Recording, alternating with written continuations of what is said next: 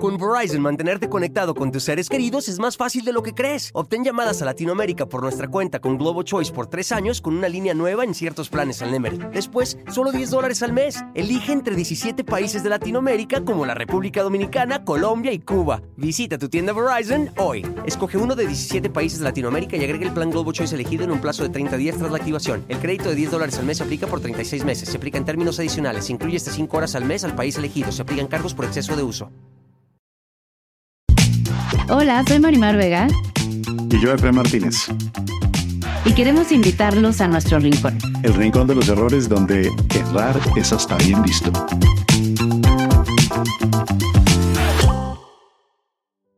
Yo tuve un problema de drogas muy, muy serio hace muchos años. Pero a mí lo que me hizo parar fue empezar a dejarla y no poder.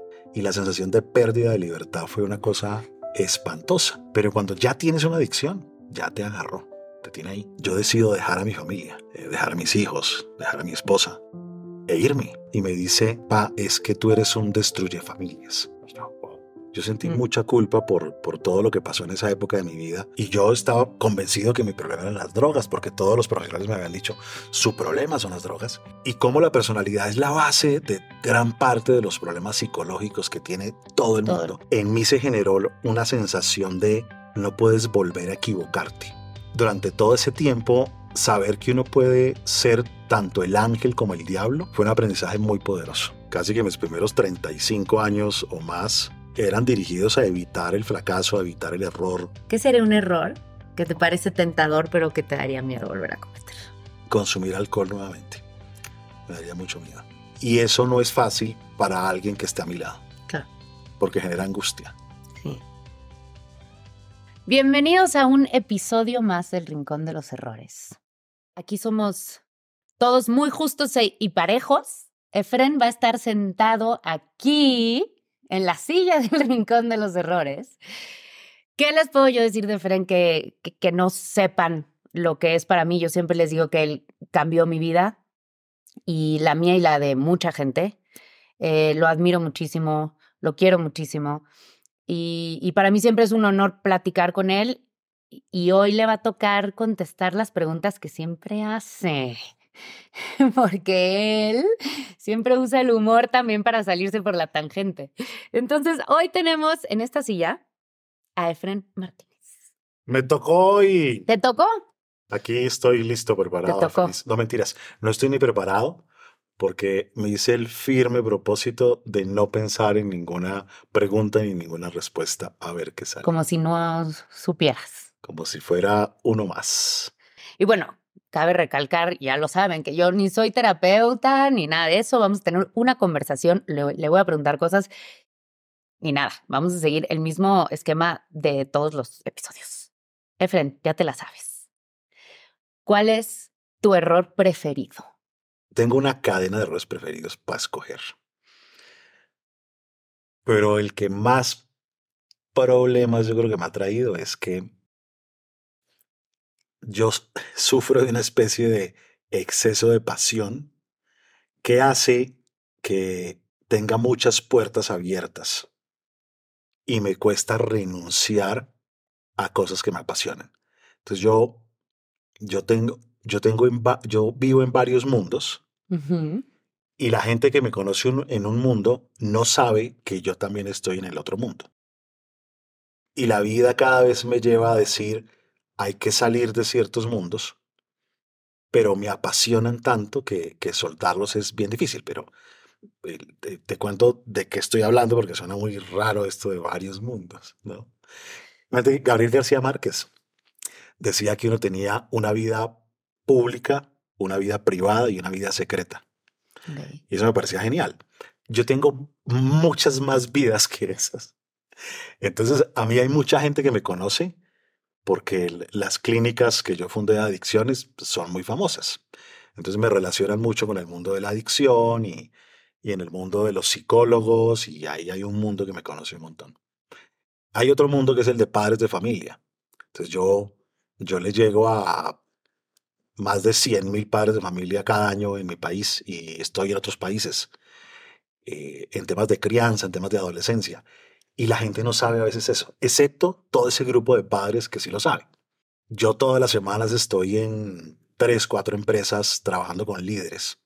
Y la gente del mundo empresarial no sabe que yo tengo unas clínicas de adicciones y de salud mental o que yo trabajo también en temas de crianza.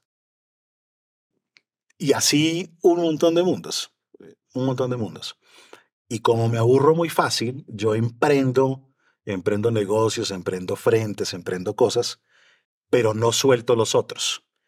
Y la velocidad de crecimiento de, de mis organizaciones no es tan rápida como la de mi cabeza.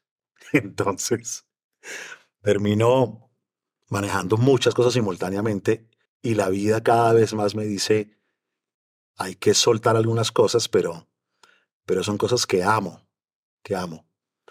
Y eso me trae unos precios fuertes. Yo recuerdo de ti que a veces, y lo has dicho aquí, el que quiere todo no tiene nada. Así es. Parecería que, que la sensación es de que quisieras todo y todo el tiempo el mundo también y todo para que te diera tiempo además de hacer todo eso. A mí la gente me dice, el otro día hacía un live con un amigo y me decía, me decía, eh, ¿a qué horas escribes libros? Además. Por ejemplo, yo soy escritor y me saco uno o dos libros al año, que eso la gente dice, pero ¿a qué horas lo hace? Y yo siempre digo, en mi tiempo libre. Dice, ¿y a qué horas de las conferencias? Digo, en mi tiempo libre. ¿Y a qué horas de su podcast? En mi tiempo libre. O sea, la gente, la gente me dice mucho, ¿cómo hace para hacer tantas cosas? Y claro, eso me implica a mí una optimización muy fuerte del tiempo. Yo tengo una biblioteca en mi baño. Literal, esto es verdad. O sea, la gente que va a mi casa sabe, yo tengo en mi baño una biblioteca.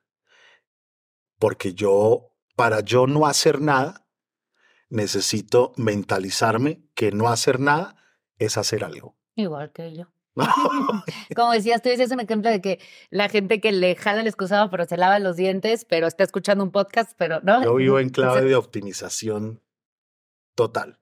Y esa es la única forma que he encontrado de poder manejar todos los frentes en los que estoy y todavía se sostienen, pero ya está en un punto en el que este año, digamos que he venido renunciando a cosas, no del todo. Hay cosas que hace mi organización en las que yo ya no estoy involucrado y tengo gente muy buena haciéndolo, pero está mi nombre igual presente y eso implica estar pendiente que se hagan bien las cosas porque igual está mi nombre en juego. Y este año tengo que soltar muchas más cosas y, y me cuesta, me cuesta, me cuesta. ¿Y la parte personal dónde cabe? O sea, ¿en tu casa se te reclama por estas 300 cosas que haces pues, o no? Eso ha evolucionado un montón, un montón. Eh, yo creo que en parte, yo perdí mi primer matrimonio, yo creo que en parte, o sea, esto no es de ahora, o sea, yo desde, desde Ah, mira qué interesante. Cuando yo, yo tuve un problema de drogas muy, muy serio hace muchos años, muy serio. Cuando yo arreglo ese problema de drogas, en mí se generó una sensación de no puedes volver a equivocarte. No puedes volver a equivocarte. Y yo dejo las drogas y yo arranco como una locomotora a, recuperar el tiempo perdido, Mm. a estudiar, a producir, a hacer el bien al mundo sin poder fallar. Y yo desde ahí, digamos que hasta hace muy pocos años empecé a detenerme. Y yo creo que mi primer matrimonio lo perdí en eso porque yo tengo muchos recuerdos de estar, desayunar con el computador, ella ahí y yo ignorándola, Claro. mientras yo comía y trabajaba en el desayuno, ¿no? Y creo que, que- creo que eso, y de acostarme a las 3 de la mañana, ella desde las 10 invitándome ya a dormir, y yo cero, o sea, como ir a dormir, dormir era perder tiempo. Ahora escucharon, también puede ser que sustituiste como la obsesividad que podría generar el, el drogarse y tal, por llenarlo ahora de trabajo y cosas, o sea, como... Yo creo que lo que, lo que a mí me pasaba era que eh, yo tuve mucha culpa, yo sentí Mm. mucha culpa por, por todo lo que pasó en esa época de mi vida, eh, porque lastimé mucho, hice cosas muy feas, y entonces yo como que me juré, yo siempre decía que me había pasado al lado luminoso de la vida, entonces siempre andar por la senda luminosa, y entonces eso, eso hacía que yo me dedicara, o sea, que dedicara toda mi vida, pero toda mi vida era, o sea, dormir cuatro horas. Yo escribí mi primer libro sin haberme graduado de la universidad. Eh, eh, empecé, eh, tenía, tenía la clínica del mundo de habla hispana más importante, donde venía la farándula internacional en sus aviones a internarse con 30 años.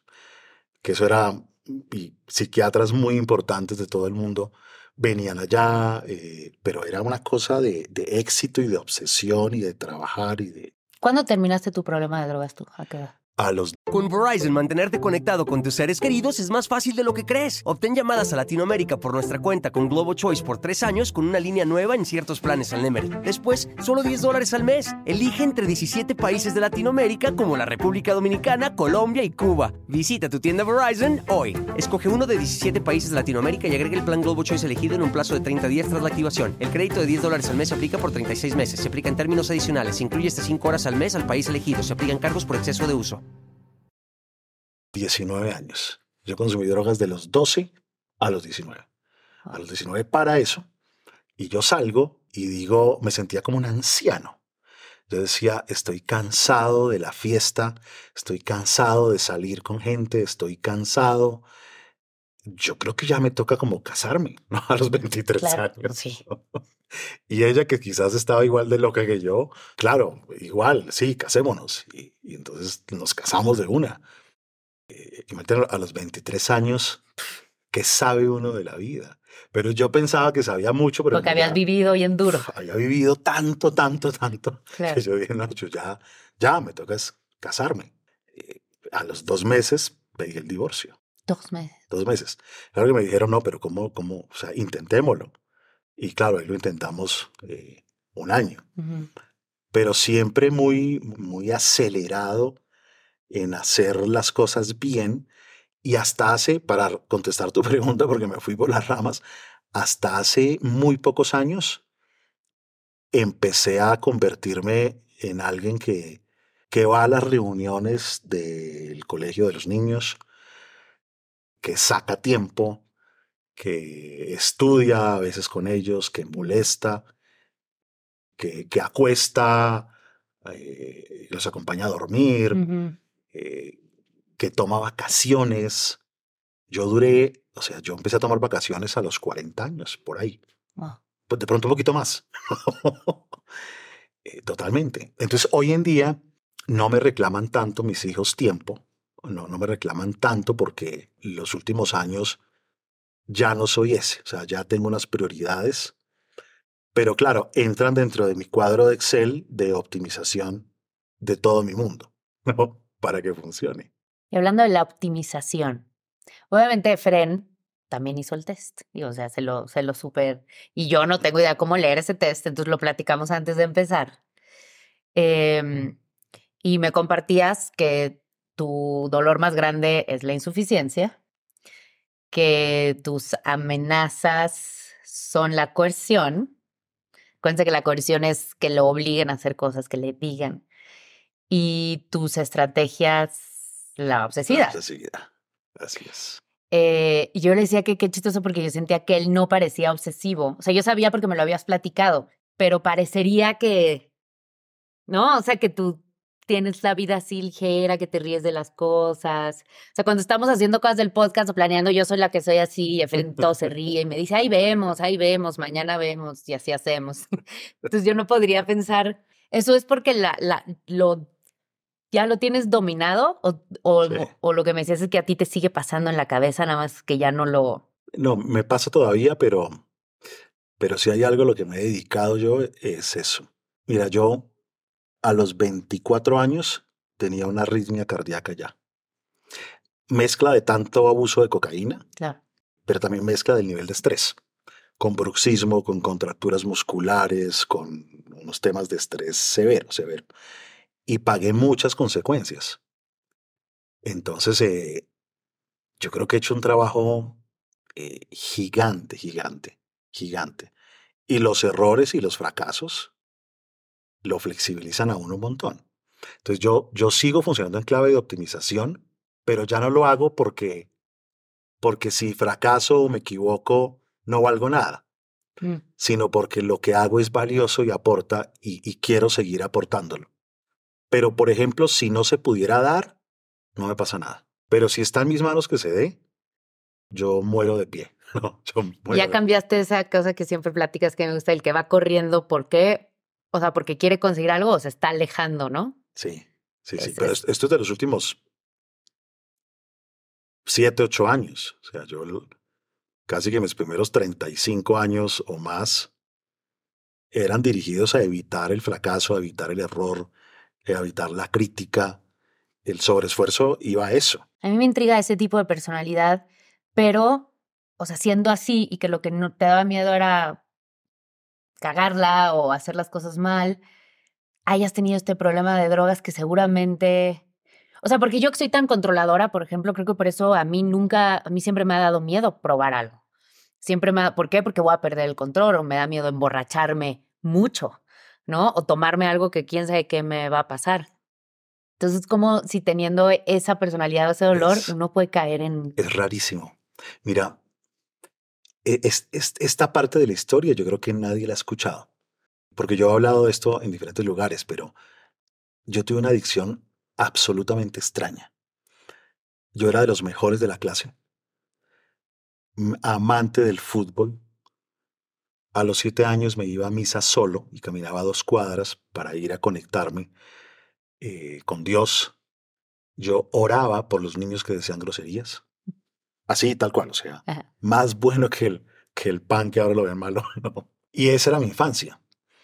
Cuando yo tengo 11 años, yo veo una propaganda de televisión en donde alguien se degeneraba con la droga y yo le digo a mi papá, cuando yo sea grande, voy a ser drogadicto. Y papá me dijo, no sé si él se acuerda de eso, me dijo, no diga eso ni en broma. Yo tengo eso muy grabado en la cabeza y no sé por qué, no sé por qué. Pero era como si una parte mía supiera que yo tenía que vivir eso. Y yo pruebo las drogas a los 12 años, que es muy raro. No, sí. Yo me fumo un porro a los 12 años y yo digo, tengo una experiencia fuertísima, casi me muero ese día porque como yo no sabía nada, yo mismo fui, compré droga, compré marihuana, me devolví a mi casa, armé un porro gigante, porque yo ni siquiera sabía cuánto había que fumar, y me lo fumé todo, todo, y tuve una sobredosis Solo. así, solo con un amigo Mm. con un amigo. Pero yo fui el que lo hice, él me veía nada más. Y eso es muy atípico, muy, muy atípico, muy atípico. Entonces yo era, Sí, normalmente le ofrecen a uno, ¿no? claro, O sea, lo, lo lleva la sociedad, las cosas de que y no yo vayas nunca, o sea, yo nunca fui eh, el niño irreverente, ni el que generaba ciertos problemas. Yo participaba en olimpiadas matemáticas ¿no? y las ganaba, le ganaba a ¿Estando los drogado? más grandes. No, No, o ya está. Bueno, al principio, al principio sí. Entonces no era el prototipo de, de este delincuente o de este- Sí, no, sí, no, no, no, no. Se me volvió después así, por supuesto. Pero era un caso muy, o sea, la gente no podría ni imaginarse. A mí me tocó sentar a mis papás y decirles, llevo siete años drogándome, no puedo parar, necesito ayuda. Y ellos mirarme y decirme, ay, Efren, te estás inventando eso porque te está yendo mal en la universidad. Y yo, eh, convencerlos que tenía un problema de adicción muy serio y ellos no podían creerlo, porque yo aún drogado funcionaba no perfectamente, pero Que eso es muchas veces la trampa de, de las adicciones, ¿no? El que Sí. cree que es funcional. Cree.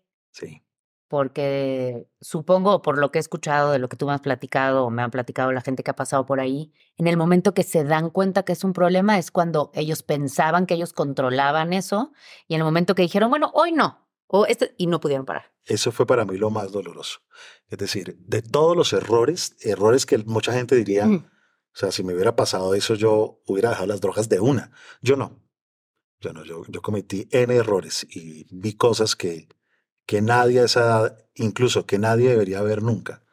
E hice cosas vergonzosas. Pero a mí lo que me hizo parar fue empezar a dejarla y no poder. Y la sensación de pérdida de libertad fue una cosa eh, espantosa.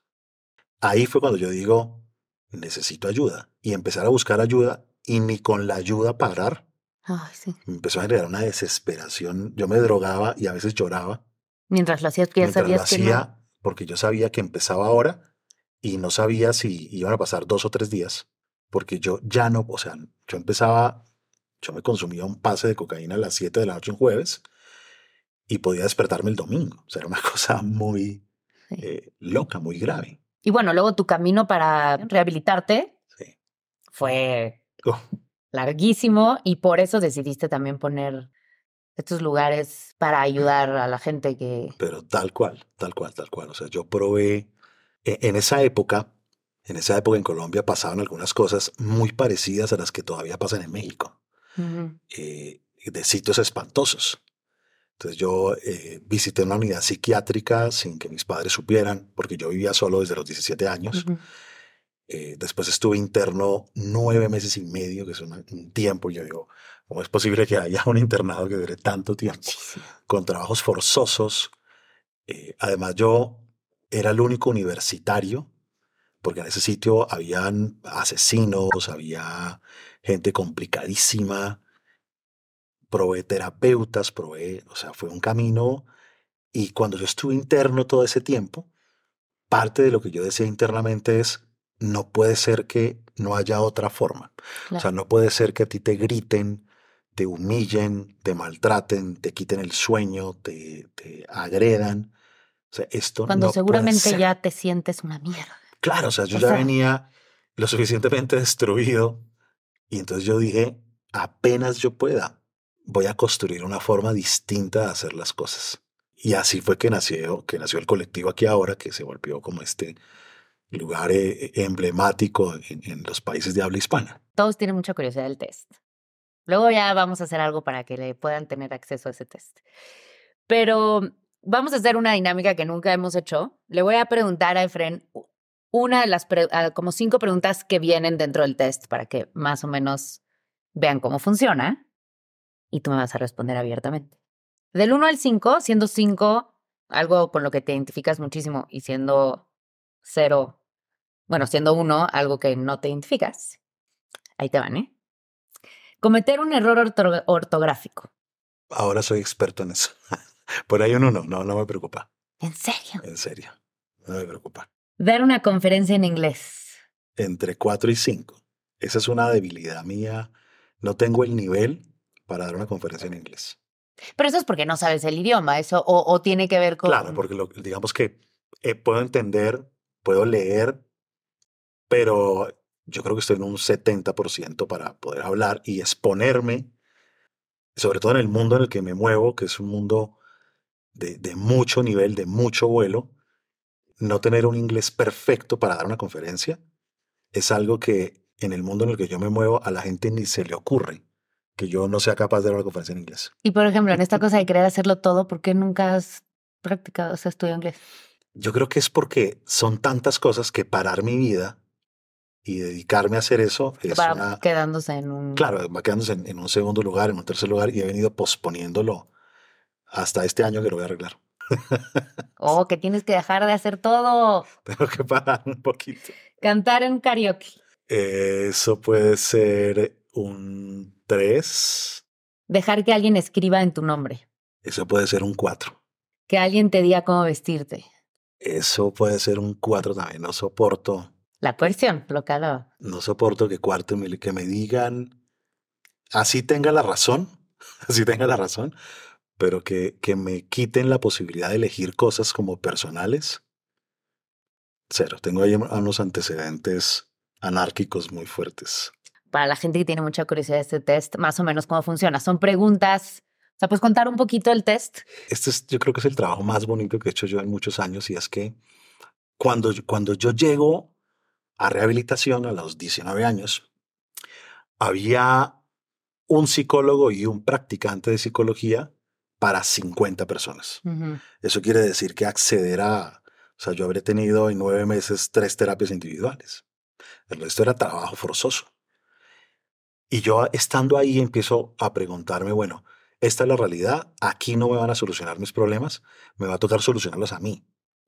Y a tratar de comprender por qué me drogaba como me drogaba y qué era lo que había en mí y cuáles eran mis miedos. Y, Yo salgo de ahí y entro a estudiar psicología. Y estando estudiando psicología, me dan una clase sobre trastornos de la personalidad, que es una clase que duró un día en toda la carrera. Pero cuando me dan esa clase yo tengo la intuición que por ahí hay algo y me pongo a leer y desde ahí no paré de estar leyendo estudios sobre el desarrollo de la personalidad. Y decidí hace unos años empezar a crear un modelo de personalidad, coger las teorías más importantes que habían de evaluación de la personalidad, fortalezas y debilidades de las mismas, y crear un test que le permitiera a uno entender cómo uno afecta a los demás y cómo los demás lo afectan a uno, y cómo la personalidad es la base de, de gran parte de los problemas psicológicos que tiene todo el Todo. mundo y que no lo sabe casi nadie. O sea, la gente va al psiquiatra o al psicólogo porque tiene un problema de ansiedad y le trabajan el problema de ansiedad. O le dan un medicamento o en terapias le ayudan a que no tenga el problema de ansiedad. Pero la Pero- no. Exacto, pero ¿qué es lo que hace que esa persona tenga ansiedad? Yo cuando digo que me cambiaste la vida es por eso, porque en cuanto yo supe cuál era mi dolor, que jamás lo hubiera encontrado, porque obviamente no va a ser lo que uno piensa primero, porque el ego seguramente te está defendiendo de eso. Entonces, yo me acuerdo perfecto que tú me preguntabas cosas y yo te decía, no, creo que no, no, pero por ahí no, no, no, no, no. Porque para mí era muy doloroso ver o asumir que en serio eso era. Y hasta que no pues te guían y te ayudan a, a ver y decir, bueno, sí, a mí lo que me duele es eso, ¿no? No ser vista, o a mí lo que me duele es el desamor, a mí lo que me duele. Pues sí creo que a partir de ahí te conoces y te empiezas a conocer también, que sí cambia, por supuesto, cómo te relacionas con el mundo y contigo mismo, porque ya sabes, Es como si se cayera un velo. sí, O sea, es sí, así sí, como que se cae un velo y uno dice, ¿cómo así? Pero el malo no era el otro. sí. Y cuando se cae es bien doloroso. Uf. Es bien doloroso, es, dar- es como, porque además, digo, supongo que cada quien somos distintos, pero lo primero que piensas es que eres una mierda, ¿no? Mira, cuando, como, cuando yo descubrí eso, tuve una vergüenza, o sea, sentí una vergüenza porque fue como darme cuenta cómo gran parte de mi vida estaba dedicada a esconder mis miedos y cómo generaba unos papeles y unos roles y unos argumentos con tal de no decir que tenía era miedo a que me rechazaran Ujú. o que tenía miedo a equivocarme o que tenía... Y cuando se cae ese velo, yo no quería salir de mi habitación Es que- tenía mucha vergüenza que me vieran, que me miraran y yo decir, tener la sensación de haber hecho el ridículo toda mi vida sí, sí, y sí. de ser una farsa fue muy, muy fuerte. Y además es muy doloroso, pero luego ahí es donde empieza el cambio en la vida real. Yo recuerdo perfecto cuando me di cuenta de, fue una vacación en, Año Nuevo en Acapulco, eh, con mi familia, que yo ya estaba en este trabajo y yo me sentía un bicho raro, o sea, no querían ir con mis amigos, me acuerdo de ese Año Nuevo a, a Tulum que íbamos, porque yo sentía que todo el mundo me rechazaba, o sea, que todo el mundo me iba a rechazar, que nadie me quería. Eh, obviamente tenía que ver conmigo, porque yo empecé a descubrir cosas de mí y el ir aceptando, asumiendo de repente como decir, ok, mi, erro- mi dolor más grande es el no ser vista, ¿no?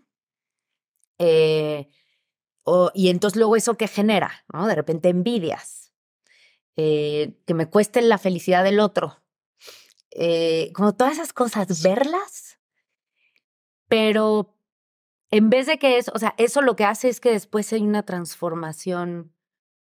Pues que al principio te sientes muy malo, pero luego de verdad si las asumes es como si hasta se cayeran. Total. Yo hoy celebro tanto el éxito de mi familia, de mis amigas, es genuino.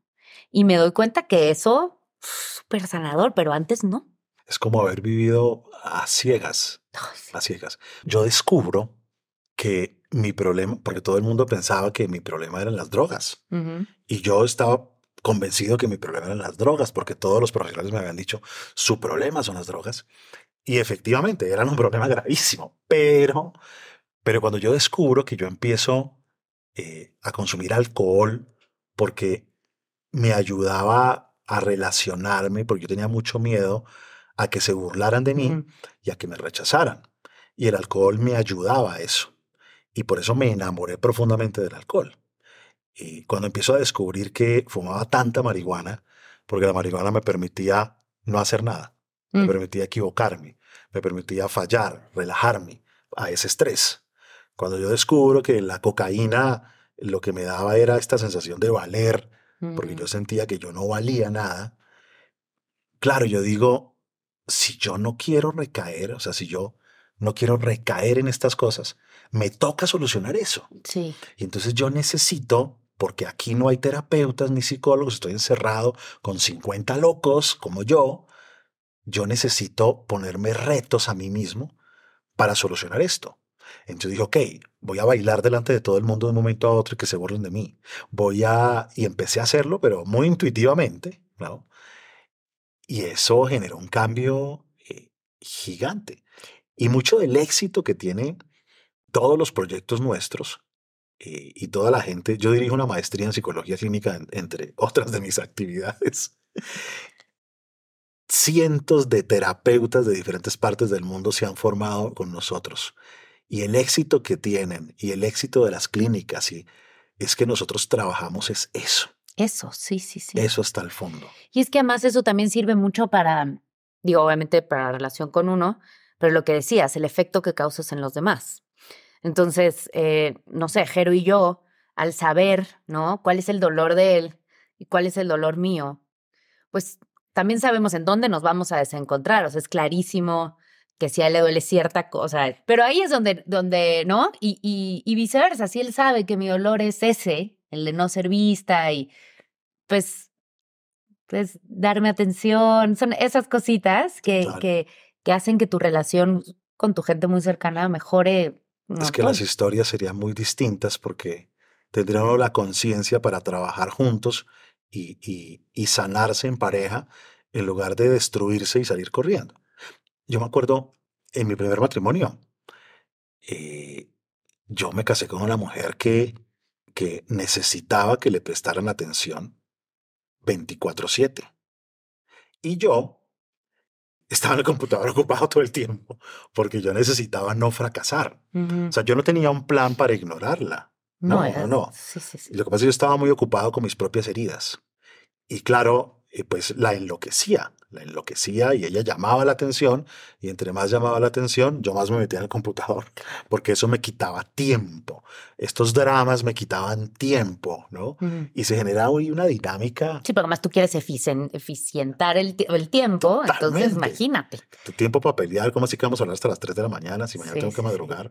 Y normalmente eso que dijiste me gustó, estabas muy ocupado en tus heridas. Todos estamos todo el tiempo ocupados solo en nuestras heridas, pero ve la trampa. Todo el, tiempo, todo el tiempo estamos preocupados por nuestras heridas, pero estamos pensando que es culpa de otro. Y que el otro tiene que solucionarme mis heridas. Pero ni sabemos cuáles son nuestras heridas, estamos viendo las del otro. Yo puedo perfectamente ver que a ti te duele él, eres dependiente. Y yo, ¿no? Como que siempre estás... Yo uso mucho la metáfora del otro como medicamento. Yo necesito que el otro llene mi vacío, necesito que el otro esté pendiente de mí para que yo me sienta visto. Necesito que el otro eh, me dé certeza absoluta que no me va a abandonar. Yo necesito que el otro, y entonces yo hago un montón de cosas para que tu medicamento me sane y, y el otro no es un medicamento. Y si el otro tiene sus propias heridas y está entonces buscando que tú seas el medicamento, imagínate un, un par de heridos Sí. tratando de este sea mi medicamento y este el otro, y así pasan dos, tres años, se lastiman un montón, se agrandan las heridas, no se arregla nada, terminan odiándose y se van cada uno pensando que el otro estaba loco. Se agrandan las heridas. Sí. Porque así como se pueden sacar callito, como tú dices, también se pueden agrandar, ¿no? Uno puede estar en una relación donde se haga, se- o sea, tu herida se haga mucho más grande. Mira, yo tuve una pareja que, eh, es decir, eh, un ser humano excepcional, excepcional, maravilloso. Solamente que era muy tímida. Y como era muy tímida, expresarme el afecto no le era tan fácil. Y expresármelo en público no era tan fácil. Y desinhibirse y ser espontánea no era tan fácil. Y entonces yo no me sentía querido. Pero le hubiera pedido un riñón, me hubiera dado los dos Claro. pero sin problema. Y yo, que era tan obsesivo, Entonces me parecía increíble que ella no trabajara 12 horas, que no se esforzara como se esfuerza la gente que quiere salir adelante, que, y se lo hacía sentir todos los días y todo el tiempo la estaba evaluando y haciéndole sentir que le faltaban 20 centavos para el dólar. Y entonces ella pues se exponía menos a Mm, esa evaluación mía y entonces se armaba ahí un círculo Sí. y, y claro, las heridas se nos agrandaban. Ella tenía miedo de mi juicio, entonces se exponía menos. Como se exponía menos, yo sentía que no me quería. Claro. Como no me quería, yo la criticaba más. Como yo la criticaba más, ella se exponía menos. Como se exponía menos, yo la criticaba más. Y es un círculo. Yo me acuerdo una vez en, en un momento que me estabas dando terapia de pareja, como eh, un círculo. Y empieza siempre igual. Y si no lo rompes, es que no acaba. Y las relaciones a las que le llaman tóxicas, es eso, ¿no? Son círculos de las heridas, de las heridas de los otros todo Y el tiempo, sin darnos cuenta, sin darnos cuenta. sin comprender qué es lo que sucede y, y solamente viendo al otro y el otro viéndote a ti. Y, Y que si normalmente lo que más miedo tienes al comportarte así va a pasar. Lo generas. Lo generas. Tú, me acuerdo que tú también te explicabas una cosa de alguien eh, que lo que más, que es dependiente, ¿no? Y lo que más miedo le da es que lo dejen, el abandono. Y entonces empieza a ser una celosa o como muy me- sí, Aprensiva, sí. aprensiva. ¿Y por qué no me contestaste? ¿Y por qué no? ¿Y por qué no me diste beso hoy? ¿Y por qué? na, na, na? Y normalmente acaba pasando lo que más miedo te da. La terminan abandonando. Yo no quiero que me abandones y entonces te persigo. Y de tanto que te persigo, te cansas y me abandonas. Y ¿Cómo entonces que? reconfirmo todo ese dolor. Y lo mismo, quiero ser vista, pero tanto, tanto, tanto, tanto escándalo, ¿qué va a pasar? Me vas a dejar de ver porque no me vas a aguantar. Yo he tenido un lastre cada vez menos, cada vez menos. Eh, bueno, te- tú también lo has vivido de otra forma, pero yo durante muchos años intimidaba mucho a las personas. Entonces, en mi presencia, a- la gente pensaba qué decir y qué no decir. Mm. En mi presencia, la gente podía sentir que lo que estaba diciendo era tonto. O antes de hablar, mm, se autodescalificaban eh, diciendo, "Oye, bueno, voy a decir algo, pero no sé si sea así, eh, solamente porque les asustaba yo que fuera a opinar. Y ese es un lastre de, de a veces estar en clases o en cosas y mis compañeros no hablar si yo estoy ahí. Mm. O, o hacer que alguien me busque aprobación por una mirada intimidadora. Y claro, como digamos que académicamente toda mi vida he estudiado Claro, y, sabes y tengo mucho. ahí una imagen y entonces intimido un montón y tiene que ver con eso de tanta rigidez personal y obsesividad que la gente en cierta época de la vida se sentía tonta sin que yo hiciera nada. Yo no tenía que hacer nada. Incluso admirándolos profundamente, se sentían tontos. Y cuando entonces trato de desmontarme de ahí, me doy cuenta que muchos igual conservan esa imagen y, y todavía sienten un poquito de miedo, aunque yo esté sonriendo todo el tiempo. Bueno, Y eso nos pasa, eso nos pasa porque acostumbramos a la gente a una identidad que les vendimos. qué duro eso. ¿ah? Sí. ¿Qué sería un error que te parece tentador, pero que te daría miedo volver a cometer? O cometer. A mí me daría mucho miedo consumir alcohol nuevamente. Me daría mucho miedo. Eh, tengo, digamos que racionalmente una parte mía dice, Efren, han pasado casi 30 años. Podrías. Podrías tomarte un vino. Estás en otro momento de la vida, o sea, ya has trabajado mucho. Pero, ¿y si no? Mm. ¿Y si no? ¿Y si se despierta algo por allá adentro y no? Ese, ese error, eso podría ser un error, no, no lo sé, pero no voy a arriesgarme. Y es el alcohol, no las drogas. O sea, si algo se te pudiera hacer tentador es tomarte una copa de vino, no meterte una línea de coca. No, no, yo generé una aversión con la cocaína, una cosa que yo Sí. solamente acordarme de la sensación ya digo yo, no. Pero, pero yo siempre que tomaba alcohol salía disparada con consumir Sí, cocaína. Sí, está relacionado. La mayoría de las veces, ¿verdad? La mayoría de las veces. Y con el porro, con el porro, o sea, si yo supiera que me podría fumar un porro una vez al año y no pasaba nada, Pero de pronto me lo fumo. Pero mis recuerdos son de ocho porros al día, o sea, no, no de, no de un porro en la playa, sino, o sea, a mí me gustaba era vivir drogado. Sí, sí, sí. Entonces, eh, eso me asusta eh, cantidades y, y me cuido, me cuido. Después de tanto tiempo, yo no, yo no estoy en una reunión donde estén metiendo cocaína con la mes, en la mesa. Cero. o que yo sepa que ahí están todos drogados y no, o sea, Hmm. yo sé que estoy en lugares, yo, me doy cuenta a 200 metros quién Si está alguien drogado. está drogado, claro. Y no me voy, ay, no vamos, no, no, ya eso no pasa es que el alcohol es más difícil, ¿no? Porque obviamente es totalmente social. está. O sea, tú vas con nosotros a cenar y todos tomamos vino, entonces es algo que, pues por supuesto que se antoja más echarse una copa de vino, ¿no? Total, total. Ese, ese es un miedo. Ahora, ¿cuál sería una tentación? Porque no me tienta. O sea, yo no. Yo hace muchos años no tengo ningún deseo de, de un vino, no tengo ningún deseo de drogas, ni. Pero muchos años, muchos años. Yo creo que el primer año fue duro, pero después ya pasó, Sí. pasó. Pero la tentación, alguno que me gustaría cometer, rara la pregunta, ¿no? Me gustaría cometer, pero sé que no lo voy a hacer porque va a ser un error. Yo, por ejemplo, tengo, tengo fantasías de, de reiniciar mi vida en un lugar en donde nadie me conozca, en un lugar en el que, en el que tenga otra vida muy distinta. ¿Qué serías? ¿Cantante de reggaetón? Solo,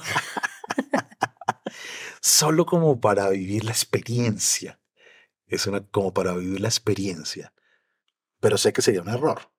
Pero yo a veces digo, podría soltarlo todo e irme.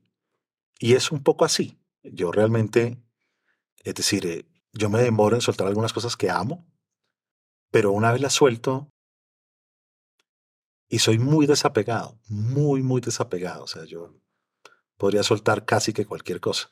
Entonces a veces tengo esa fantasía, pero me siento muy egoísta porque, porque yo quisiera vivir algo así, como por un capricho de, de experimentar cómo sería otra vida.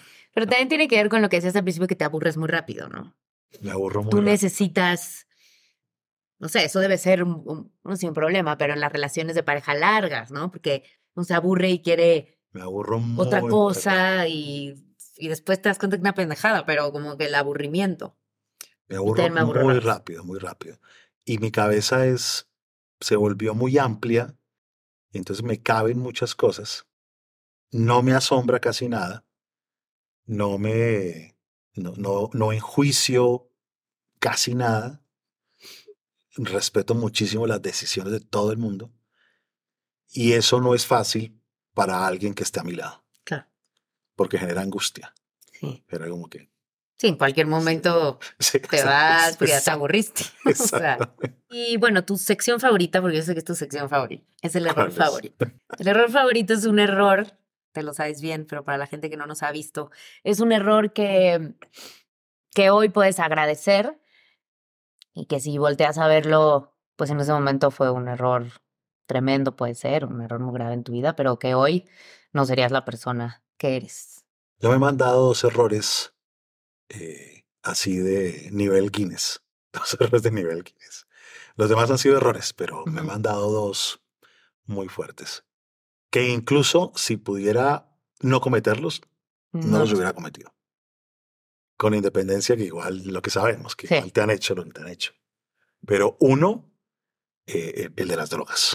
O sea, el de las drogas fue eh, un error muy, muy serio. O sea, ese error me hubiera podido costar la vida. Claro. Me hubiera podido costar la vida. Claro, seguramente desde cierta perspectiva digo yo, sí, pero sin ese error, bla, bla, bla. Pero realmente, ¿por qué, es- por qué se me volvió mi error favorito? Porque resulta que yo en las drogas aprendí unas cosas impresionantes ¿Después o ahí? durante y después. Por ejemplo, yo aprendí que, que uno puede llegar a límites inimaginables. Uno puede cometer una seguidilla de errores, uno puede llegar a, a ser una persona totalmente distinta a la que es, que en lo humano hay, hay cosas muy oscuras, muy oscuras. O sea, yo, yo recuerdo eh, ir a sacar, yo tenía un tío que se drogaba conmigo y yo iba y lo sacaba de sitios, Horrible. uf, o sea, una cosa eh, donde tú ves mucha violencia, donde ves cosas muy fuertes que uno no se imaginaría que eso existe. Sí, que lo ves en las películas. Claro, que uno cree que son pero hasta en las de terror, en las de terror. Y yo vi todo eso, lo, lo vi muy, muy de cerca, muy de cerca. Porque además los principios de, de mi época de drogas estuvieron marcados por una época de satanismo, que esto es una cosa súper oscura que mucha gente no conoce, en donde yo estaba metido, escuchaba una música eh, que era death metal, eh, donde habían grupos que grababan exorcismos y hacíamos un montón de cosas muy raras. Después de, después de, de- de que yo quería ser sacerdote de niño, ¿no? O sea, yo a los siete años yo iba a ser sacerdote, ¿no? Pero convencido. Y a los doce, estarme vestido de negro y viviendo todas esas cosas, suelto eso y me vuelvo un punquero Mm. de cresta. O sea, yo tenía cresta, literal, literal. eh, anárquico total. Obviamente mis papás se daban cuenta, pero como yo participaba en Olimpiadas Matemáticas ¿no? y jugaba fútbol, Sí. está buscando su personalidad. exacto, y no, no pasa nada. Entonces, durante todo ese tiempo, saber que uno puede ser tanto el ángel como el diablo fue un aprendizaje muy poderoso. Es que te iba a preguntar ahorita que me, cuando dijiste hasta dónde puede llegar, pensé que ibas a decir otra cosa, justamente hasta dónde puede llegar uno, ¿no? Hasta dónde puede llegar el ser humano de hacer cosas espantosas. Pero también pensé como hasta dónde puede llegar siempre el amor de los demás por uno. Porque la mayoría de las Sí. veces que, un- que, que uno ve estas historias, ya sean películas o en la vida, de gente que la caga horrible, que hace un daño espantoso, la gente sigue ahí. O sea, la gente que te quiere está ahí y aguanta Sí. y, y te ama y te perdona y eso también es una lección. Totalmente, totalmente, totalmente. Es eso, yo creo que eso hizo que ese error fuera eh, sentir la impotencia, sentir que hay cosas que te pueden robar la libertad, que uno cree que no, pero hay cosas que te pueden robar la libertad. Eh, ese fue otro aprendizaje eh, gigante, gigante, gigante. Y al mismo tiempo que tú puedes resolver esos temas. O sea, tú puedes resolver esos temas, que no es cierto que la gente tenga que morir en sus adicciones o en... O sea, tú estás convencido de que eso, por supuesto, que tiene arreglo. Por Pero- más hijo de puta que sea la adicción. Pero totalmente, totalmente, totalmente. Tome su, Hay gente que muere en su ley. su mezcal. Hay gente que muere ahí.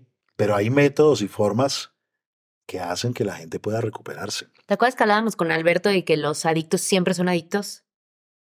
Y que lo sustituyes por otra cosa, ¿no? O sea, tu personalidad siempre va a ser adicta. Y eso lo tienes tú que saber. Pues yo no creo del todo que eso sea así.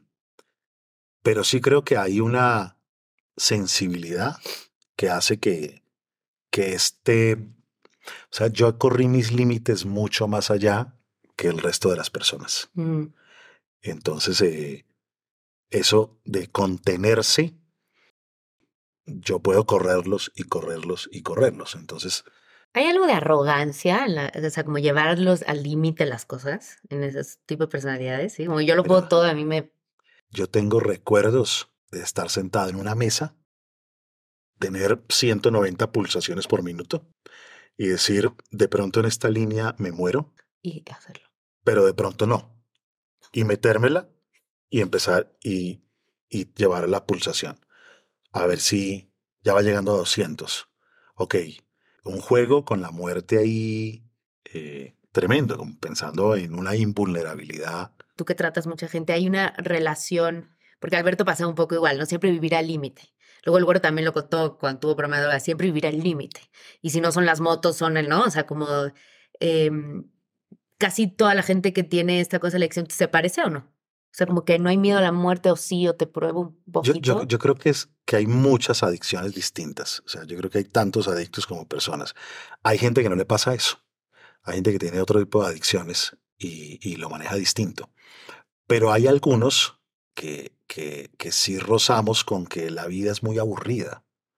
Y como la vida es tan aburrida, necesitamos más picante, necesitamos más sal, necesitamos más Mm. dulce, necesitamos más de esto, más de aquello, porque Y drogarse no es suficiente. Necesitamos las drogas, pero además este tipo de fiesta, pero además en esa fiesta esto otro, y no Claro. puede ser un día, sino dos días.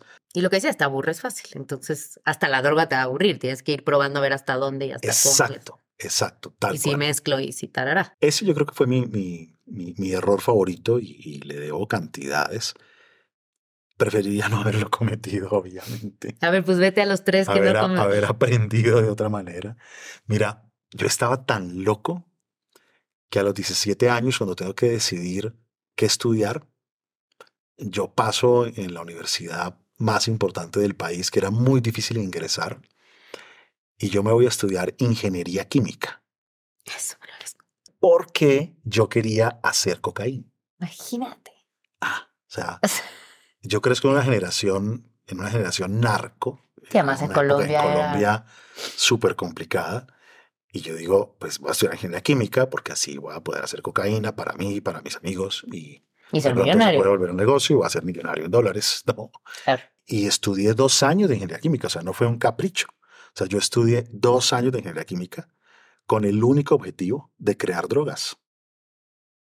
Entonces, el poder de dominar la mente y de transformarte en alguien que no eres es absurdo. La gente no dimensiona cómo te va cambiando, cambiando, cambiando, hasta que se apodera de ti y te hace creer que tú tienes el poder sobre ellas.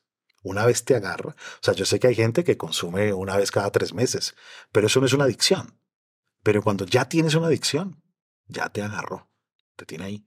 Dijiste que eran, tenías dos errores favoritos. Ah, el otro fue, el otro fue un error muy doloroso. Y es que en un momento muy difícil de mi vida, yo decido dejar a mi familia, eh, dejar a mis hijos, dejar a mi esposa, a mi segunda esposa, eh, e irme, e irme.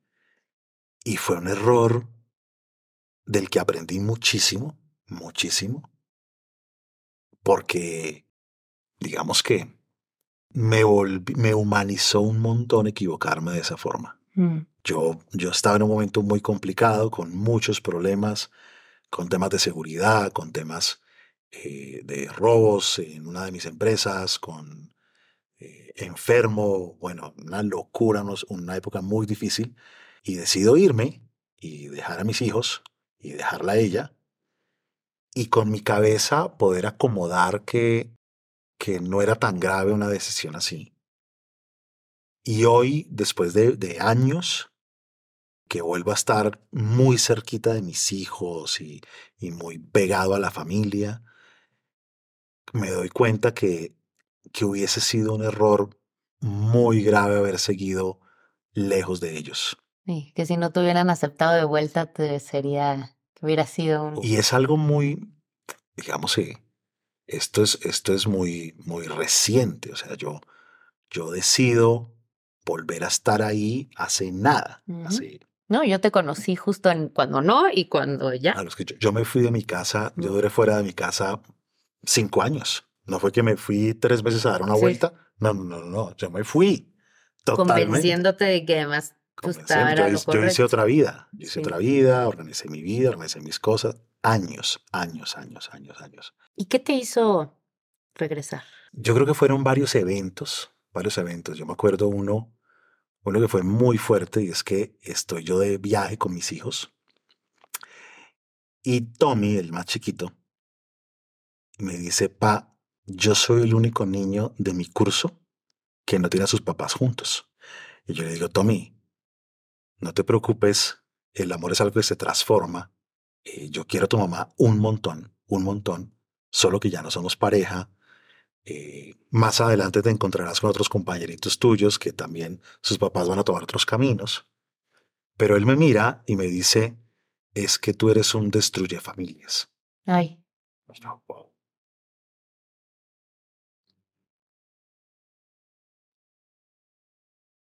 qué duro. Y yo pensaba que él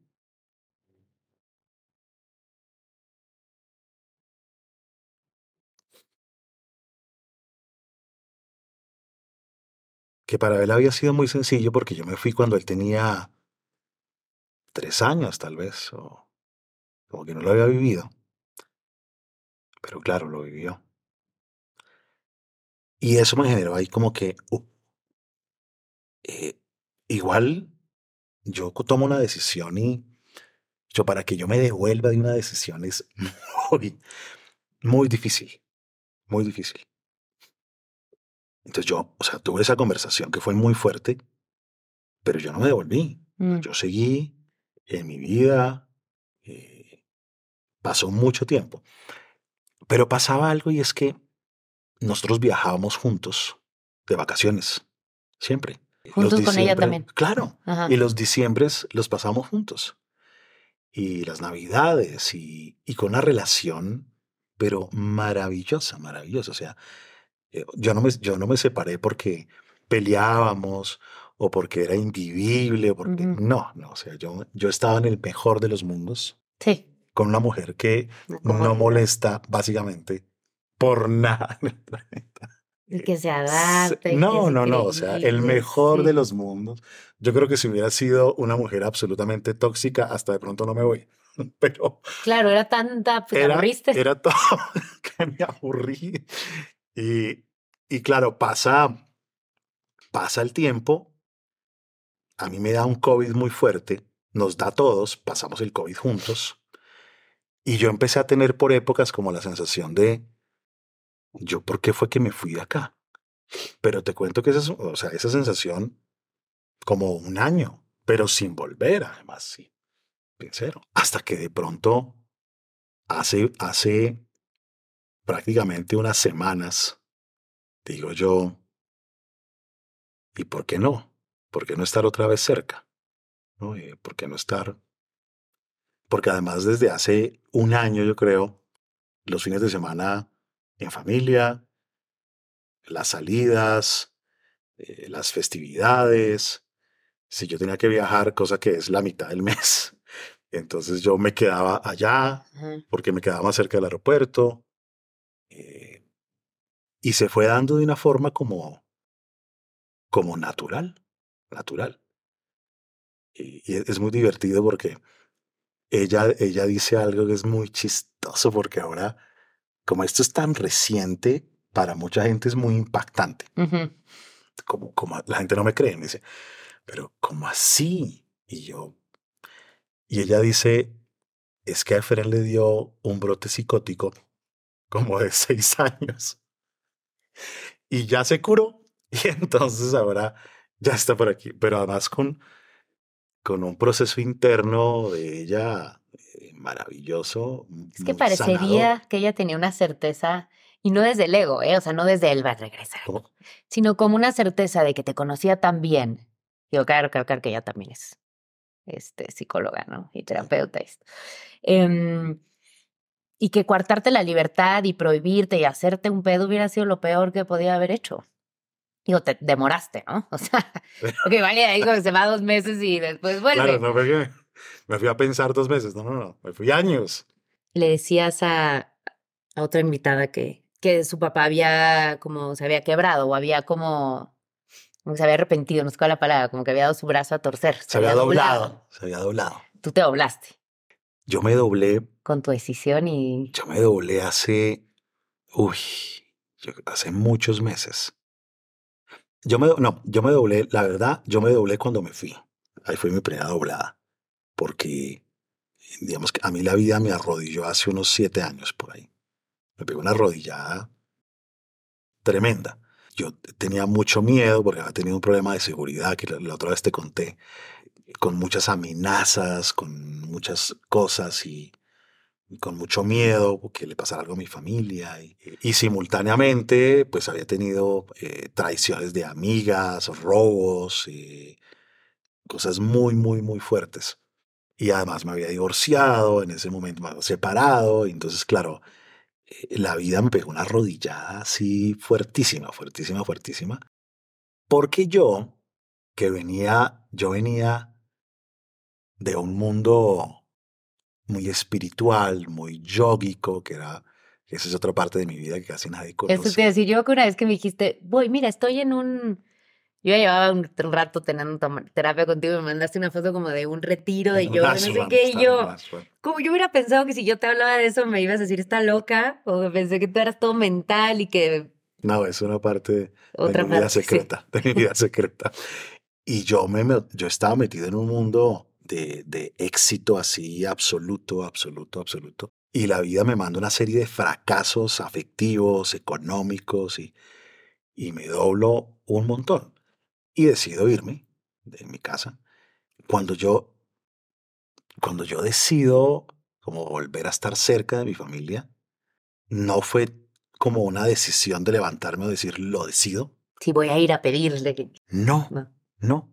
Sino que, pues, como los fines de semana salíamos en familia, como a veces me quedaba allá, Y como si la empezaras a cortejar de nuevo, como ¿no? si fuera, Como así como, yo me acuerdo una vez que fuimos a cenar y, pues voy a invitar a, a mi ex, yo. por ejemplo, Y yo fuimos al iba- cumpleaños de Jero y fuimos No, a bailar los cuatro, yo ¿te fui a Y tu como, yo fui a tu matrimonio, o sea, yo fui a tu matrimonio acompañado por ella. Sí, Aunque yo me fui todos esos años, eh, pues nunca me fui totalmente, nunca me fui totalmente. ¿no? Eh, entonces ahora fue muy natural. totalmente natural, una cosa totalmente natural. Es muy interesante. Entonces también se convierte en error favorito. Entonces, claro, se convierte en error favorito porque además lo que aprendí yo estos siete años fue una cosa eh, impresionante. Viste que mucha gente siempre está esta cosa de, de que no me separo por los niños, ¿no? Y no me divorcio por los hijos. Y mucha gente está eternamente en matrimonios que no funcionan. Y, y podría parecer que lo que te dijo Tomás, pues entonces fue como esas cosas que le dicen luego a, los, a las Sí. mamás o a los papás y que por eso se juntan y que por eso regresan. ¿Cómo diferenciar o, o- o qué podrías aconsejar tú en eso, no? Porque es... Por ejemplo, cuando, cuando Tommy me dice eso, eso me lo debió haber dicho hace dos años. Por ahí, o sea, no fue que él me dijo eso y yo, y no, al otro día tengo que volver. Cero, cero. De hecho, ahí ni se me ocurrió cero. O sea, volver para mí no era una opción. No era una opción. Pero lo que sí, lo que sí me quedó ahí fue como, no es tan cierto que ellos están tan bien. Mm. O sea, no es tan cierto que yo, que voy varias veces a la semana a verlos y que trato de ser un buen padre y que con la mamá tenemos la relación más cool del mundo y a pesar de todo eso, no es cierto. Ellos quieren a su papá ahí todo el tiempo. Pero yo no vuelvo por eso. Claro. Yo no vuelvo por eso. Igual eso te hace darte cuenta como decir, ¿será? Por este egoísmo mío estoy aburrido. O sea, claro, o sea, yo empecé a preguntarme, ahí empecé a preguntarme, ¿será que esta es una decisión correcta? ¿Será que, por ejemplo, Juana, la mayor, eh, a veces íbamos de paseo todos en familia y Juana me miraba y me decía, eh, pa, ¿y tú por qué te separaste de la mamá? Si yo los veo siempre igual, como si no se hubieran separado. Y estando separados de verdad. Y entonces era muy extraño, era una cosa muy, muy rara. Es decir, yo no creo que la gente que tenga una mala relación de pareja tenga que quedarse por los hijos jamás, jamás. Y creo que a veces uno tiene que elegir el menor mal y a veces para los niños lo mejor es que los papás estén separados. Claro. Lo que pasa es que en mi tema fue muy distinto porque jamás vieron ellos algo feo en la casa, ni vieron problemas, ni vieron... Sí, nada. Era yo- usted tenía que arreglar sus sea, cosas. Yo fui el que me fui a dar una vuelta. Exacto, de exacto, varios exacto, años, exacto. pero ¿Cuáles tres no repetirías? el de las drogas no lo repetiría. No lo repetirías. No, no, ese no lo repetiría. Eh, si, si pudiera escoger, no lo repetiría.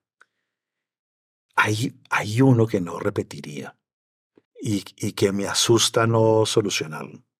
Y ese, yo viví unos años, yo creo que casi una década, casi una década, con una vida espiritual muy fuerte, o sea, muy, muy fuerte. Yo, yo tenía entre cuatro y seis horas de práctica de yoga Ujú. tres veces al día, tres veces al día. Y hacia las seis de la tarde, que era mi última práctica, yo tenía un cuarto diseñado para eso y yo me metía ahí a meditar y me pasaban cosas eh, muy raras. Yo me acuerdo que yo lloraba mucho meditando y escuchaba voces de gente sufriendo y lloraba, era como si sintiera el dolor del mundo, una cosa, y empecé a tener unas experiencias muy duras eh, donde mi cuerpo se paralizaba y me sentía como, como si me estuviera electrocutando. Pero sí, Entonces sí. mi médica, mi médica me dice que tengo que parar todo lo que hacía, que eran bandas y mudras y unas crillas y unas cosas que tengo que parar porque mi cuerpo se va a reventar, porque otra vez el corazón, la arritmia, me iban a operar, eh, y entonces yo tengo que parar y yo lo que hago es que paro radicalmente. O sea, yo paro radicalmente. Yo eh, tuve un entrenamiento de dos años con algunos sanyasin. Fui con mucho juicio los primeros ocho años absolutamente vegetariano. Los siguientes dos años tenía una que otra recaída. Como ahora que es vegano. Y como, como ahora que digo que soy vegano y que no como azúcar. Y después de eso, después de eso, yo solté todo, solté todo. Y creo que fue un error. O sea, tenía que hacerlo Sí, pero no tendría que haber sido tan radical. Podrías haber ma- meditando unos siete veces, sino uno. totalmente, totalmente. Y creo que eso fue un error. Y me da miedo porque yo sé que voy a regresar. Hago cositas. Pero claro, o sea, yo sé que otra vez mi tema de alimentación va a cambiar. Yo tengo la certeza, va a cambiar, que tengo que retomar algunos temas de ciertas prácticas en las que creo profundamente, ¿Tú no eres muy este, extremista? Sí, ¿verdad? pero totalmente, porque yo soy todo o nada. Claro, pero también por eso entonces te da miedo, creo yo, te da miedo regresar, no sé, a comer bien, porque, si, porque te vas al extremo de entonces nunca comer una tortilla o un pan rico o algo que te guste. O sea, como que se Sí. vuelve tan extremo que entonces por eso no lo empiezas. Pero fíjate que extremo ahora y antes de. Pero en ese periodo de esa década, no. O sea, yo dejo de comer carne sin esfuerzo alguno. Sin esfuerzo alguno. Literalmente. O sea, no, no, tengo que no comer sin comer. No. Digo, pero ahora podrías Sin encontrar lucha. un balance. Podría Que te ser. dé pánico. Podría ser. Y quisiera algo así como. Ojalá. Vamos a ver qué me trae esa experiencia. Pero ese, ese yo creo que es un segundo error Que no Sí. cometerías, que no dejarlo. cometerías. Y un tercer error que no cometería, a mí me cuesta mucho todavía pedir favores. Me cuesta un montón. Entonces, eh, la gente que me conoce sabe que mi networking es una cosa absurda. O sea, el nivel de contactos que yo tengo es una locura. Soy incapaz, bueno, tampoco, pero llamar a alguien y decirle, oye, necesito un favor, Sí. que estaría feliz, de, o sea, pero feliz de hacérmelo. Y no, me cuesta, eh, me cuesta un montón y es algo que he venido rompiendo poco a poco porque me he dado cuenta que, que así como yo hago favores, otra gente estaría feliz de hacer favores y, y no, no hay ningún rollo. Quizás soy muy prudente, muy prudente con, con que no quiero que la gente Piense que abusas. sea, pienso que abuso, pero abuso es nada, o sea, ujú. Ni siquiera uso. Yo vez pienso que van a abusar, pero ni siquiera uso, ¿no? Y cuando he llamado a algunas personas o he tratado de, de hablar con alguien, todo el mundo absolutamente feliz, les encanta. O sea, Sí, no es porque te hayan rechazado y entonces cero, miedo cero, cero, cero, cero. Entonces, ese es un error que no cometería porque creo que eso ha hecho que, que no pueda ayudar muchísimo más de lo que hago con, con todos los frentes que tengo. Bueno, como le dices a mucha gente, todavía tienes Todavía hay parte del camino. Todavía tienes unos añitos para, Todavía tengo para empezar a pedir ayuda. Así es. La sección de la terapia obviamente hoy va a ser diferente. ¿Cómo vamos a hacer eso? Te voy a preguntar cosas que nos escribió la gente que te preguntan. Ok. ¿ok? Elegimos tres preguntas, un poco basadas en los temas que hemos hablado en todos estos episodios. Ok. Eh, la primera pregunta es, ¿cuál, si hay algún dolor que sea el que, mm, ah, ¿cómo lo explico? El dolor más constante o el que tiene la gente que se adicta? O sea, ¿hay alguno que sea el mismo, que se parezca? No hay un solo dolor, sino que hay varios dolores que pueden ayudar a determinar diferentes adicciones. Es decir, no es lo mismo el adicto a la cocaína que el adicto al alcohol, que el adicto a la marihuana. Pueden tener dolores distintos. Por ejemplo, mientras algunos que tienen mucho dolor del rechazo, el alcohol eh, les casa perfecto. ¿no? Claro. mientras que otros tienen eh, el dolor del desamor, es posible que la cocaína, que los haga sentir que valen, ¿no? O otros tienen el dolor de la insuficiencia y es posible que la marihuana, que les quita el estrés y los calma. Pero hicimos una investigación con varios miles de personas y encontramos que el dolor de la insuficiencia y el del desamor eran los que más explicaban la mayoría de las adicciones. ¿no? Nosotros ahora estamos en capacidad literal, o sea, esto es así. Nosotros podemos saber exactamente la adicción de alguien que está relacionada con qué dolor y podemos evaluarlo y diseñar algo para, para resolverlo. ¿no? Es lo que hablábamos al principio de la importancia tal del cual. test. Tal cual, así es. Otra pregunta, si uno sabe que su hijo adolescente está consumiendo drogas, ¿qué hacer? ¿Qué recomiendas tú? Lo primero es no posponer el asunto por miedo. Porque muchas familias tienen miedo de cómo va a reaccionar su hijo, que de pronto se ponga bravo, se vaya de la casa. El miedo es el peor consejero. Lo segundo, buscar ayuda donde uno debe hacerlo, porque uno dice, voy a hablar con el tío Paco, que fue bien marihuanero, no, Ujú. tío Paco, o va a llevarlo donde el cura tal, o no, no, busque ayuda, hable con ellos también si quiere, pero busque ayuda en donde debe hacerlo. Y tenga clarísimo que de pronto es una simple experiencia que su hijo está teniendo, pero de pronto esa experiencia le puede acabar la vida. Entonces, uno en la adolescencia hace mucho de lo que hace porque puede. Pero si los papás toman medidas y, y se la ponen a uno bien difícil, es muy posible que uno diga, "Mm, creo que voy a revisar el tema. Pero si no, si no pasa nada, siguen adelante. No sé qué pienses tú, pero que esa era otra pregunta que, que se relaciona con una que preguntaron, con el tema de la crianza, que hablaba hace rato que también eh, haces eso. Em, la prohibición, eh, ahora sobre todo en esta nueva manera de, criar a los niños, no es lo más efectivo, ¿no? Porque muchas veces, y todos sabemos que si uno como adolescente, si quiere hacer las cosas, las vas a hacer. Eh, a escondidas, de malas o no, pero lo vas a hacer, ¿no? ¿Qué tanto la manera de comunicarse con ellos, explicarles, hablarles, puede ser una mejor vía que la prohibición? Yo creo que se necesita una justa medida. ¿En qué sentido? En que esto de, la, de prohibir hacer las cosas más atractivas no es del todo cierto. Porque si no, todo el mundo robaría porque está prohibido, o todo el mundo eh, estafaría porque está prohibido. No es así. Hay personas que son buscadores de sensaciones, En donde la prohibición es mucho más atractiva porque es retadora. Pero el resto de jóvenes que no son tan así, la prohibición les funciona muy bien.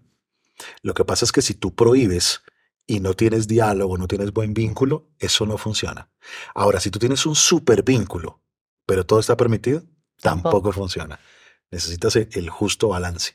Pero el Para mí- explicar, ¿no? ¿Por qué no? También, ¿no? Sí. Porque, el, porque no, porque soy tu papá y lo digo yo. No, no, eso ya no, porque además ahora los niños están en colegios donde los enseñan a pensar y a debatir y a discutir, no como los papás o como uno, que lo que tenía uno que hacer era decir lo que el profesor quería escuchar y tener buena memoria. Ahora los niños están súper entrenados y te debaten con argumentos que tú no sabes qué hacer y te asustas y dices, ¿por qué no? Y punto. Dicen, no, no, no. Porque esto te puede causar tal cosa. Claro, esto trae, sin dedicarse tampoco a andar explicando todo y todo, diálogos de tres horas con el hijo, no, qué aburrido. Y luego, ¿sabes quién me contaba la Ponce? Nos contaba el otro día que a veces hay que escuchar bien qué te están preguntando porque a veces uno se adelanta y ni siquiera te están preguntando eso y te están... Era muy chistoso, no me acuerdo qué era, pero no sé, era algo que podía parecer un doble sentido y el niño realmente estaba pronunciando mal la palabra y solo estaba preguntando algo muy simple y ella empezó a dar una explicación. Hace un tiempo pasó algo y es que eh, mi hijo tenía la costumbre de, de decirle a alguien, eh, te doy tanto dinero pero no digas nada. Eh, te regalo tal cosa pero no, no acuses con mis papás. Me, y entonces nos sentamos con él y le dimos una disertación acerca de la extorsión. Y si no haces tal cosa, no puedes ser mi amigo. Y si no, entonces le dimos un discurso así acerca de la extorsión y tal, una hora de diálogo. Como a la semana, entonces me siento con él y le digo, bueno, ¿y cómo va con el tema este que hablamos? Y dijo, perfecto, pa. Yo ya no ejerzo la distorsión. Sí. Y yo, ¿qué? No entendió nada en esa hora. de- Cero, porque a veces uno se dedica a explicarle a los niños cosas que no hay que explicar tanto tampoco, explicar un poco, pero no explicar tampoco un montón.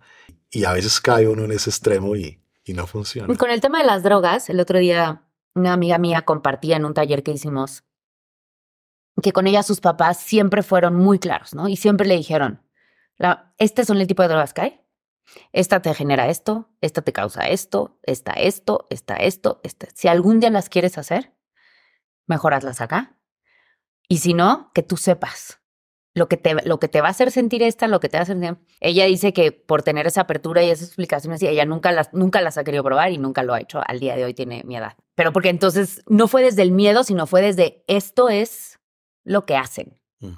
Ese tipo de información a veces creo que también es valiosa, porque también creo que el pensar que tus hijos, no, mi hijo jamás va a fumar marihuana, o no le vamos a hablar de eso porque no sabe que se va a enterar, hoy por hoy agarran esto. Se enteran. Sin embargo, hay niveles y edades. Es decir, eh, porque a veces uno sienta a un hijo de 10 años y le dice, y tengo mucho cuidado con la marihuana. El niño dice, ¿la mariqué? Sí, y va a buscar. Y va a buscar. Entonces fue uno, el de papá, que le generó curiosidad. Entonces, uno debería hablar, por ejemplo, de alcohol eh, hacia los 12 años, de marihuana hacia los 15 años, de otras drogas hacia los 16. Bueno, ojo, tú Eh, empezaste a los. 12. Sí, pero es rarísimo eso. O sea, Ah. son, son casos, es- o sea, atípicos, atípicos, atípicos, atípicos. No es lo, no es lo normal. Ni hoy, en las generaciones de hoy que van a una velocidad. No, de hecho, lo que viene pasando en muchos países es que la edad de inicio del alcohol empieza a correrse más adelante. Cuando nosotros, yo tengo unos programas que están en muchos colegios de varios países. Y cuando empezamos esos proyectos, empezaban a consumir alcohol entre los 10 y los 11 años, hace 15 años. Ajá, En este momento, en la mayoría de países están hacia los 13 años. sí. Ha, ha venido corriéndose un poco porque el mundo está cambiando en eso. Lo que pasa es que, claro, ahora hay más drogas, pero no están a los 12 o 13. La generación mía, que podía consumir alcohol en las escuelas con sus profesores o fumar cigarrillo dentro del aula de clase, eso ya no existe en el mundo. Sí, no, no. Entonces hemos venido cambiando un montón y hay que tener cuidado porque a veces uno cree que lo que le sirve a una persona le sirve a todo el mundo y no, no, eh, de pronto a tu amiga le sirvió, pero normalmente a la mayoría lo que le sirve es hablar de cosas adecuadas a sus edades. Y por último, Efraín, ¿tienes algún próximo libro en puerta? Siempre. O sea, ¿Ves? mi adicción a escribir es una cosa. ¿Y ahora de qué va? Uno eh, que me tiene muy, muy motivado es un libro que se llama Los siete pecados del líder. Ok. y tiene que ver con que eh, en una de mis vidas, de esas que hablábamos al principio, parte de mi trabajo, lo que le dedico hoy en día más tiempo es, yo acompaño a muchos líderes empresariales o políticos eh, en, en su cuidado y en su desarrollo. Y entonces ahora estoy escribiendo un libro sobre los siete pecados del líder, porque el líder sufre de la soledad en la cima. Y es que no se puede quejar con nadie, porque con él es que se queja todo el mundo pero él no se puede quejar con nadie. El poder que hace que cometas tantos errores, el estrés que hace que busques formas de distensionar el estrés y terminas haciendo diabluras muy delicadas que te pueden costar la vida, la prepotencia que da el dinero y el éxito, el narcisismo. Y el otro que me pidieron, que esa es una deuda mía, una deuda mía que hace parte de otro de mis mundos, es, eh, es un libro para padres de adolescentes. Ah, pues lo que estabas hablando. Es un libro para padres de adolescentes. Yo escribí un libro de eso hace como una década y ahora me, me han pedido este muy centrado en, en, en conferencias que yo suelo dar para padres de cómo poner límites y no morir en el intento. Eh, cómo hablarle de drogas a los hijos. Porque además ha cambiado mucho el mundo, ¿no? Claro, o sea, Entonces, eso en 10 hoy el- años el- es el distinto. parenting es otra cosa. o sea. Son dos, dos nuevos libros que, que vienen. El de Hazte dueño de ti y... ¿Cómo se llama el último que me gusta mucho? Salió, acaba de salir la versión mexicana. Eso, eso, porque preguntan mucho, y Sí. por Instagram me preguntan todo el tiempo, ¿dónde? ¿Dónde puede la gente comprar Pues, esos libros? pues de, de todos mis libros, Hazte dueño de ti, que es el que más se ha vendido en, en el mundo, Ah, cuando la vida te confronta. compraron la versión, eh, Planeta México compró la versión y lo acaba de sacar hace un mes en, En librerías, en donde sea. todas partes. En todas partes está en toda la República, en todo Ya. México. Muy bien. Ahí van a ver muchísimo todo lo que hablamos al principio de la personalidad y del test. y de- o sea, cuando Ahí yo empecé terapia con Efren, ese fue el libro que tú me regalaste. Sí. Y si tengo la suerte que ese libro se mueva muy bien en el mercado mexicano, inmediatamente van a traer los demás. Cuando la vida te confronta, es Esclavos de la personalidad, que también funciona muy bien con esto de, de cómo afectamos a los otros. Vamos a ver. ¿Cómo te sentiste ahí sentado? Oye, es buenísimo. Es, es, digamos que es una experiencia muy liberadora, muy liberadora. Tú no, no puedes controlar nada. Terminas hablando de cosas que ni pensabas que ibas Y a no hablar, querías o lo que de pronto sea. no querías y, y sale, quizás no sea para todo el mundo. Estaba pensando en eso ahora, que seguramente hay gente que dice, yo ni loco me sentaría ahí. O sea, yo creo que los invitados que vienen acá, que saben a qué vienen, es gente que, que ha venido trabajándose. O sea, es gente que, que, que lleva unos pasitos en el camino y dice, "Eh, aquí estoy, esto es lo que Y hay. el miedo a no te- a, a quitarse el miedo a ser vulnerables, creo. Sí, y a que te critiquen. Y a que hoy, pues, no sé, no sé cómo decirlo, pero la vulnerabilidad hoy, por primera vez la estamos viendo bien. En cierto punto era como, no, porque todo el mundo va a saber de mi vida, pero como que si el propósito siempre es que yo voy a contar de mi vida, pero no por, por el chisme, sino como Mira, por... cuando, cuando tuvimos el primer episodio con Alberto, Alberto está acá y Alberto dice, cuando dice, es que yo era un mentiroso, ¿no? Es una parte súper fuerte de ese episodio. Claro, una cosa es que conversemos y te lo cuento en un restaurante. Una cosa es que en tu casa, pero pararse aquí, sentarse acá y saber que van a haber decenas de miles de personas. Y tú vas a mirar la cámara y, y vas a decir, yo también me equivoco. Significa libertad pura. Me libero de eso. Entonces creo que es un espacio muy liberador. O sea, yo creo que va a seguir viniendo gente aquí de la que vamos a aprender un montón. Pues gracias por atreverte a sentarte ahí. Pensaste que no A te ibas a sentar, trató de, de, de así. de ¿eh? evadirlo. Lo logramos. Muchas gracias. Oigan, suscríbanse al canal. Suscríbanse al canal. Es importante que además de que nos escuchen, se suscriban porque Sí. cuando hagamos live nos van a poder escribir, preguntar cosas y porque así vamos haciendo esta comunidad más grande y bonita. Campanita ahí o el botón de suscribirse y ya está. Ya. Gracias.